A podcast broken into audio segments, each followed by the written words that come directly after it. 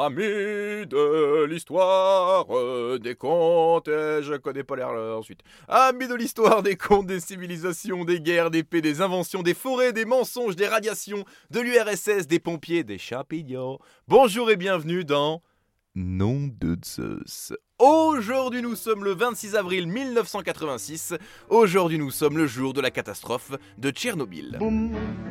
Quand notre cœur fait boum. Déjà rien que le nom Tchernobyl il fait flipper, tu vois. Tu sens que c'est pas là-bas que tu vas aller te promener un dimanche après-midi en mangeant des panini. Mais soit, c'est là-bas, en Ukraine, enfin en URSS à l'époque, un pays gouverné par des Mélenchons super méchants. Touchez pas, monsieur Mélenchon Vous ne me touchez pas Ah, oh, on rigole les cocos. C'est là-bas qu'on a mis en route en 1977 la centrale nucléaire de... Tchernobyl. Pour les connaisseurs, on est sur du réacteur euh, RBMK. Ah bah oui mon con ça tourne à 1000 MW le bordel. hein. Ah bah je peux te dire que j'ai mis le même sur la 206, euh, elle fuse. Hein. Mais alors, pourquoi le 25 avril 1986 ça a chié dans la colle qui est d'ailleurs un hobby que je vous déconseille en public. Eh bien, parce que l'un des gros problèmes de l'URSS avec ses centrales, c'est la sécurité. On veut aller vite, alors on fait mal. En gros, la centrale de Tchernobyl, c'est ton pote bourré qui rentre chez lui avec 2 grammes d'alcool dans le sang. À tout moment, il mange un platane. Alors ce qui devait arriver, arriva. Le 25 avril au matin, un test du réacteur 4 est planifié. Il consiste à, couper l'alimentation électrique des turbines pour vérifier si les pompes à eau qui servent à refroidir le cœur du réacteur fonctionnent toujours en cas de coupure. Et à minuit 28, une erreur humaine, une nouvelle, fait chuter la puissance à seulement 30 MW, ce qui entraîne un empoisonnement du réacteur au xénon, ce qui pour moi ne veut pas dire grand chose vu que j'ai fait un bac L. Mais à 1h23, après une hausse de la température du réacteur, évidemment, ça pète.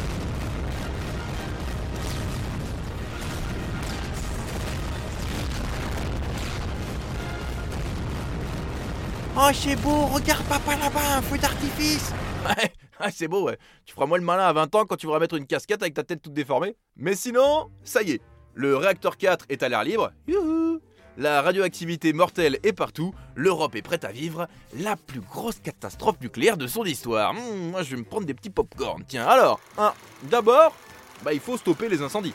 Alors des pompiers vont déverser sur la centrale, mais des milliers de litres d'eau. Ensuite, ah bah, il faut déblayer les débris radioactifs, tu vois, de l'explosion. Et pour vous donner un peu un ordre d'idée, le corps humain supporte deux rengaines.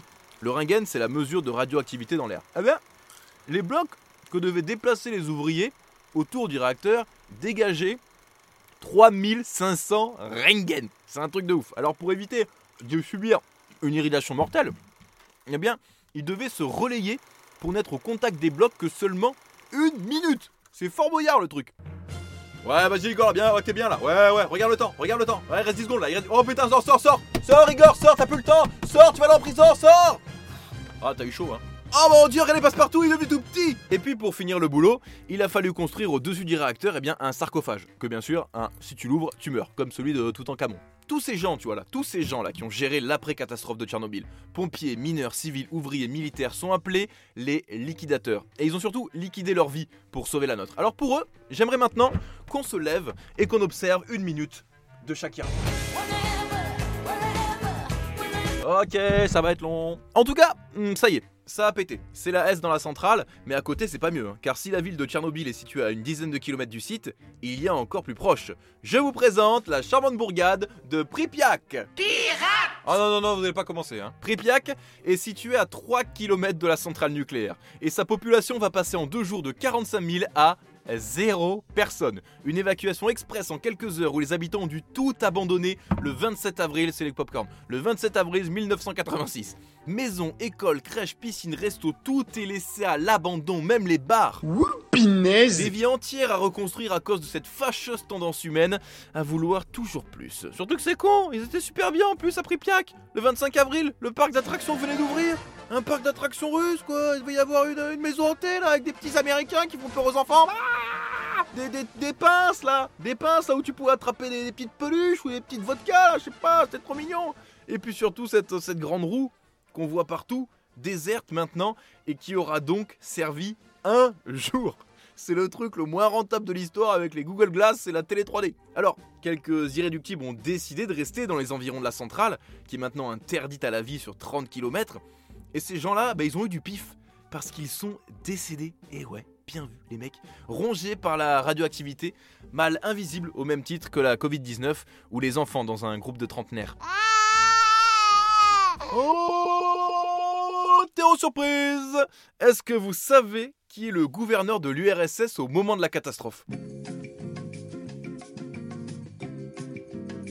Et c'est plus facile parce que les élèves du fond de la classe à côté du chauffage, ils se sont plaints.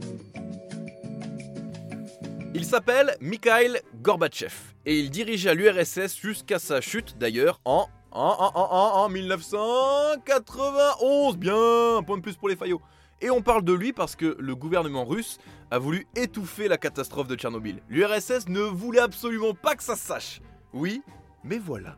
Le 28 avril 1986, deux jours après l'explosion, en Suède, le pays qui a créé la marque de meubles que tu veux aller juste pour manger un hot dog à un euro à la fin, suite aux chiffres anormalement élevés de la radioactivité dans l'air, on remarque l'accident. Oui, ce que les Russes n'ont pas tout de suite compris, c'est que le nuage radioactif, c'est pas un touriste, hein. personne ne l'arrête aux frontières, alors il va se déplacer dans toute l'Europe. France, Italie, Luxembourg, Belgique, Pays-Bas, Écosse, Italie, Angleterre, Tunisie, Italie, je l'ai dit trois fois, je m'en fous, Grèce, Turquie, le nuage radioactif va aller partout. Personne ne va être épargné. Si, l'Espagne, tiens. En même temps, ils ont dû être irradiés par le passé, je vous rappelle qu'ils autorisent la corrida. Au final, la catastrophe de Tchernobyl a tué des milliers de personnes, contaminé les sols alentours pour des milliers d'années. Son nuage radioactif a recouvert 3,9 millions de kilomètres carrés et notamment contaminé en France le lait, les légumes et causé des cancers et autres maladies. Comme c'est le cas pour cette personne qui présente à n'en pas douter quelques lésions cérébrales. En se donnant des prénoms qui ne sont pas dans la tradition française, ils se mettent en dehors du groupe. Ah oui les autres réacteurs de Tchernobyl ont continué de fonctionner jusqu'en 2000. Preuve en est que les centrales nucléaires ne sont pas prêtes de s'arrêter. Même en France, le gouvernement réfléchit finalement à prolonger leur durée de vie. Sûrement pour raccourcir la nôtre et ainsi régler le problème des retraites.